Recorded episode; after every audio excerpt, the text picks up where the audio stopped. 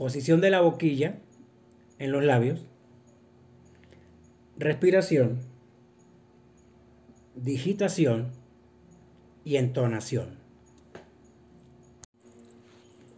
Partes de la trompeta.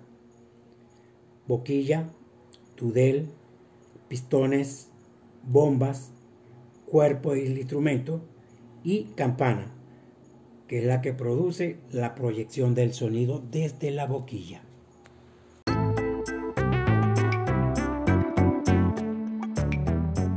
El aprendizaje desarrolla la aptitud positiva en la enseñanza y conocimientos adquiridos en el alumno a través de las clases.